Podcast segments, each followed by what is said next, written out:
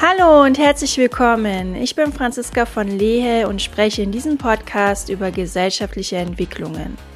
Wenn ihr mich unterstützen wollt, findet ihr alle Infos dazu in der Beschreibung. Lasst gerne ein Like da, ein Abo und auch einen Kommentar. Darüber würde ich mich sehr freuen. Nun kommen wir zum heutigen Thema. In den letzten Jahren hat sich in Deutschland ein neuer Trend entwickelt, der in anderen Ländern bereits länger zu beobachten ist. Die bargeldlose Zahlung. Und du hörst es sicherlich an meinem Unterton. Ich bin da nicht so begeistert von und möchte dir das heute auch nahelegen, warum. Auf jeden Fall ist es so, dass in Europa Bargeld immer seltener benutzt wird, insbesondere in den Ländern wie Schweden. Seit 2008 nimmt da die Bargeldmenge stetig ab und Forscher der Königlichen Technischen Hochschule und der Kopenhagen Business School hatten sogar prophezeit, dass Bargeld in Schweden bis März 2023 vollständig verschwinden würde. Doch dann kam der Ukraine-Krieg dazwischen und das zeigt natürlich mal wieder, dass man eben nicht alles vorhersagen kann. Fand ich auf jeden Fall einen sehr interessanten Fakt und insgesamt, ja, Siehst du das vielleicht auch in deinem Umfeld? Steigt die Anzahl derjenigen, die von Münzen auf Karten umsteigen? Und diese Entwicklung wurde nochmal in der Corona-Pandemie verstärkt, als Münzen und Scheine gemieden wurden aus Angst vor der Übertragung von Viren. Und ich finde es ja auch absolut nachvollziehbar, dass man lieber mit Plastikgeld zahlt. Es ist ja viel einfacher, an der Kasse einfach die Karte zu zücken, anstatt im Geldbeutel nach Scheinen und Münzen zu kramen. Und ja, seit Corona erntet man auch keine bösen Blicke mehr, wenn man die kleinsten Beträge mit der Karte zahlt. Und dann erlebt man auch noch solche Dinge wie ich an der Vorsilvesterparty, dass das Rückgeld nicht gestimmt hat, weil man mit einem 100-Euro-Schein gezahlt hat und dann einfach mal ein Zehner fehlt und man das dann erst merkt, nachdem man schon die Bude verlassen hat und das Rückgeld irgendwie mal so ein bisschen nachrechnet. Ja, da ist Plastikgeld natürlich viel entspannter. Und heutzutage gibt es Plastikgeld ja auch in allen möglichen Formen, also als Karte auf das Smartwatch oder auch über das Handy. Ja, und es ist natürlich super bequem, deutlich angenehmer, als mit einem Haufen Münzen im Geldbeutel rumzulaufen. Und daher stellt sich natürlich die Frage, wozu brauchen wir also überhaupt noch Bargeld? Ja, und wie gesagt, ich hatte das ja schon angeframed, dass ich nicht so begeistert davon bin, dass Bargeld immer mehr aus unserem Leben, aus unserer Gesellschaft verschwindet, weil es meiner Meinung nach tatsächlich wichtige Gründe gibt, fünf Hauptgründe, die ich jetzt auch rausgesucht habe, warum Bargeld nach wie vor in meinen Augen unverzichtbar bleibt für unsere Gesellschaft. Und vielleicht inspiriere ich dich auch dazu, mal wieder mehr mit Bargeld zu zahlen oder die Wichtigkeit des Bargelds auf jeden Fall anzuerkennen. Ja, lasst uns mal einen Schritt zurücktreten und über die finanzielle Inklusion nachdenken.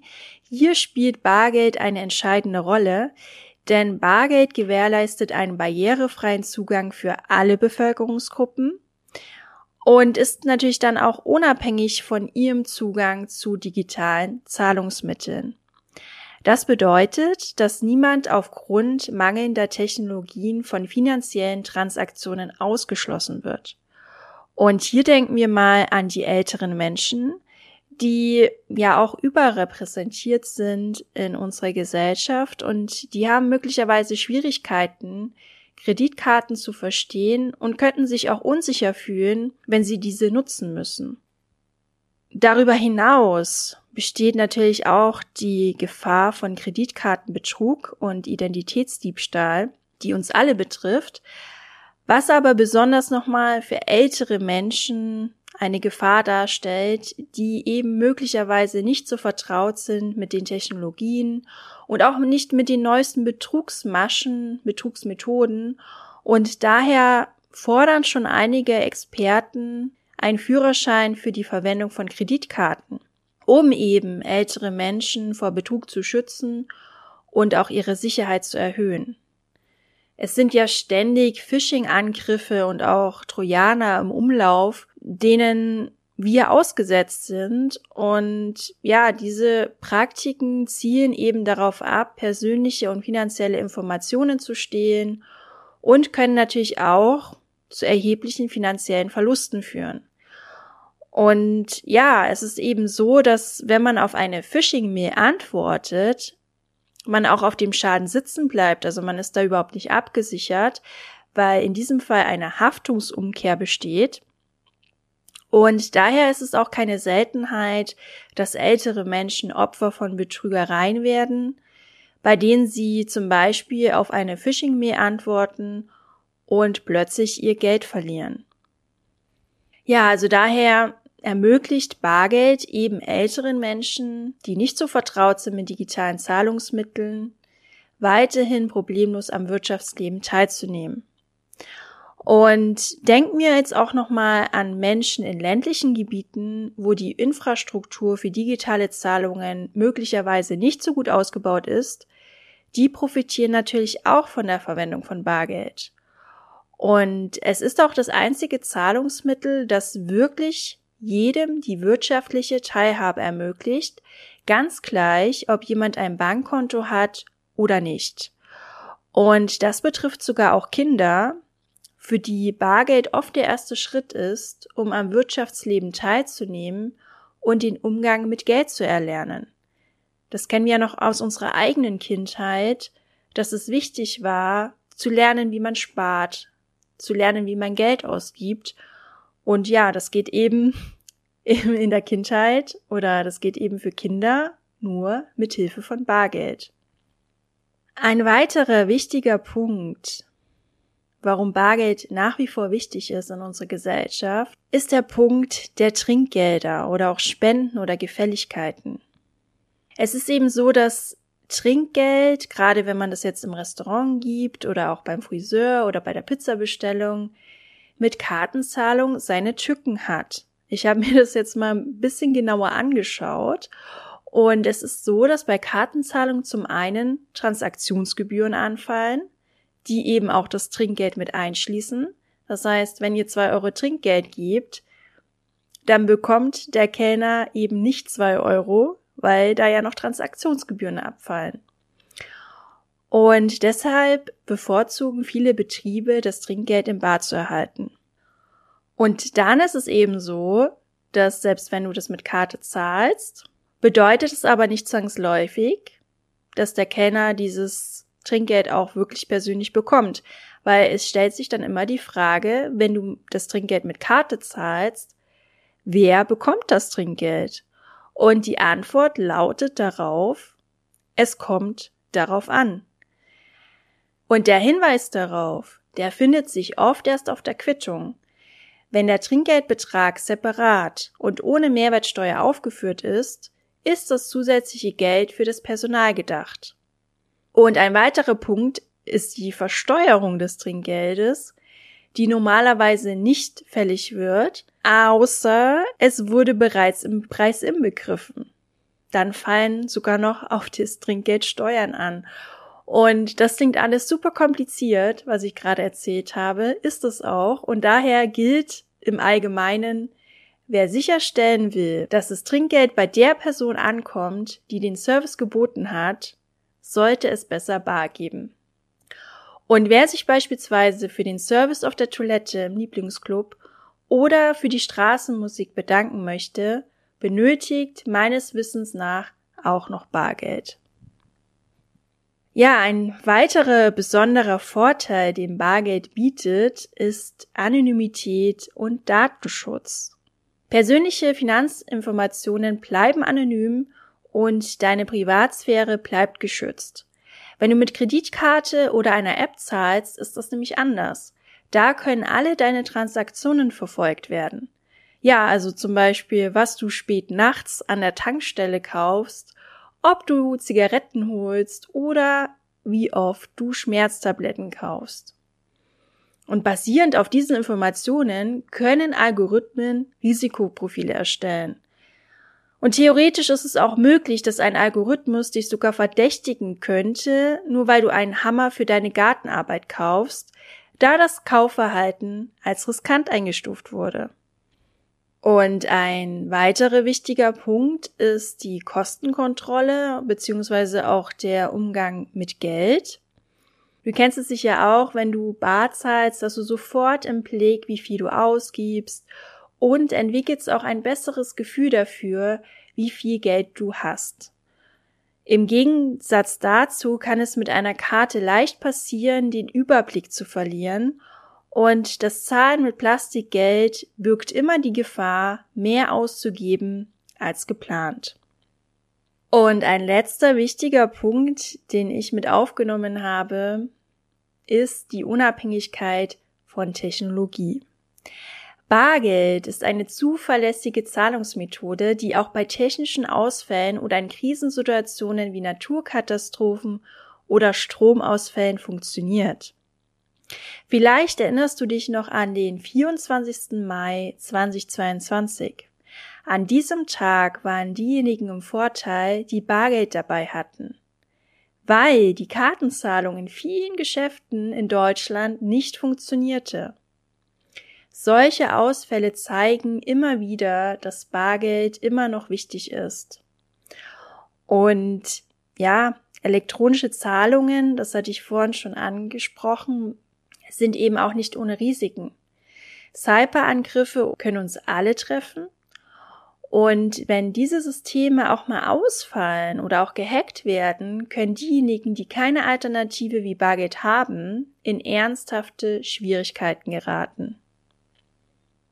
Aber warum mache ich überhaupt diese Podcast-Folge? Steht es überhaupt zur Debatte, dass es irgendwann kein Bargeld mehr gibt? Also ich wohne ja in der Nähe von München und wenn man sich in München aufhält, könnte tatsächlich der Eindruck entstehen, dass Bargeld irgendwann nicht mehr angenommen wird. Immer mehr Bars, Restaurants und auch Clubs, wie zum Beispiel der Trachtenvogel und das Atomic Café, setzen auf Plastikgeld. Hier wird kein Bargeld mehr angenommen und auch erste Geschäfte lehnen Banknoten und Münzen ab. Ebenso habe ich die Beobachtung gemacht, dass es viele Restaurants gibt, zum Beispiel in Berlin Friedrichshain, die auf Bargeld setzen, also nur Cash only. Das kann sehr unterschiedliche Gründe haben. Zum Beispiel könnte es sein, dass der Betreiber auf die Transaktionsgebühren verzichten möchte und auch die Kreditkartenfirmen eben nicht am Umsatz beteiligen möchte. Das ist nämlich der Fall, wenn man mit Karte zahlt. Das ist nämlich auch interessant, wissen vielleicht viele auch nicht.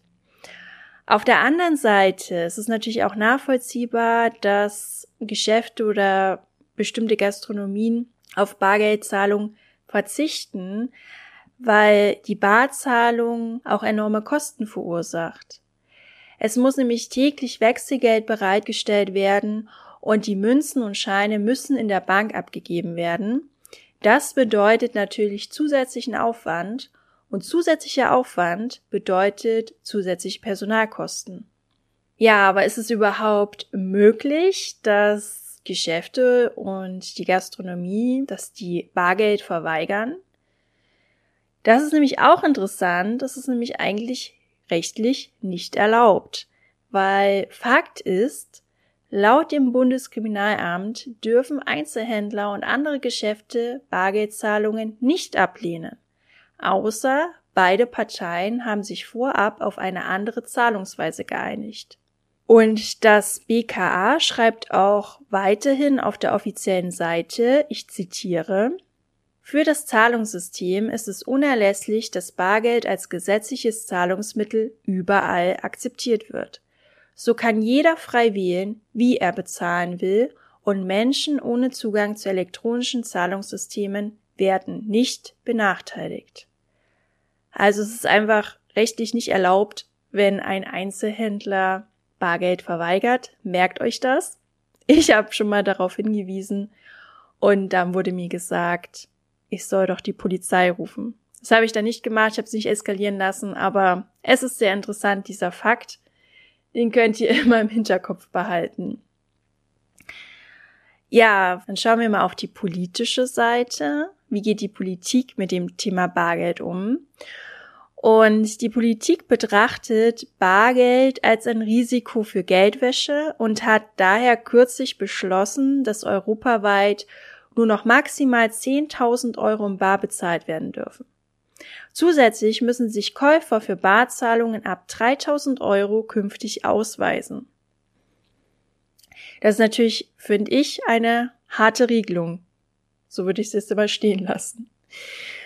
Eine weitere Neuerung steht auch politisch bereits in den Startlöchern, der digitale Euro, und dieser soll ähnlich wie Bargeld genutzt werden, aber in virtueller Form. Und zum digitalen Euro gibt es unterschiedliche Ansichten und auch zahlreiche Kritikpunkte, die aber den Rahmen dieser Podcast-Folge sprengen würden. Und daher habe ich beschlossen, das nochmal als eigenes Thema mitzunehmen. Dass das Bargeld wegen des digitalen Euros abgeschafft wird, steht aber angeblich nicht zur Debatte. Es wird wiederholt betont, dass der digitale Euro das Bargeld ergänze. Wir werden den Bürgerinnen und Bürgern so lange Banknoten zur Verfügung stellen, wie es eine Nachfrage danach gibt, sagt EZB Direktoriumsmitglied Fabio Panetta in einem Interview. Ja, das bedeutet, es liegt also an uns, das Bargeld am Leben zu erhalten. Und ja, Plastikgeld ist oft bequemer und ich verstehe das vollkommen, aber haltet euch die fünf Punkte, die ich genannt habe, nochmal entgegen und denkt nochmal an diejenigen, die auf traditionelle Zahlungsmethoden angewiesen sind und auch keine andere Wahl haben und denkt nochmal daran, dass Bargeld als Backup doch entscheidend auch ist für unsere finanzielle Sicherheit. Daher, vielleicht zahlt ihr doch mal einmal mehr mit Bargeld als sonst, um das Bargeld einfach am Leben zu erhalten. Und noch ein wichtiger Punkt, den ich ganz am Ende habe, weil ich nicht wusste, wo ich den jetzt noch reinschieben sollte, wir sollten uns auch noch selbst fragen, ob wir Visa und Mastercard in dem Ausmaß unterstützen möchten, wie, wie wir es aktuell machen. Weil die beiden Firmen verdienen an unseren Transaktionen und gehören zu den größten Unternehmen der Welt. Und aufgrund ihrer marktbeherrschenden Stellung und auch ihrem Einfluss im Zahlungsverkehrsbereich haben sie einen sehr hohen Einfluss, der sich auf verschiedene Aspekte auswirken kann. Und diese Unternehmen können politische Maßnahmen durch Lobbyarbeit, politisches Engagement und auch Sponsoring beeinflussen. Ich gebe euch mal ein Beispiel. Mastercard war einer der diesjährigen Sponsoren der Berlinale. Das lasse ich jetzt mal so stehen. Und es liegt an jedem Einzelnen von uns zu entscheiden, inwieweit wir diese Unternehmen unterstützen möchten oder inwieweit du diese Unternehmen unterstützen möchtest. So, das war's dann auch heute von mir und dem Podcast. Antworten bitte. Was ist denn deine Meinung dazu? Hast du andere Themenvorschläge? Möchtest du mir auf Insta folgen? Alles dazu gibt es in den Show Notes. Und ich wünsche dir auf jeden Fall noch einen schönen Tag und freue mich schon auf die nächste Folge. Bis bald, deine Franziska.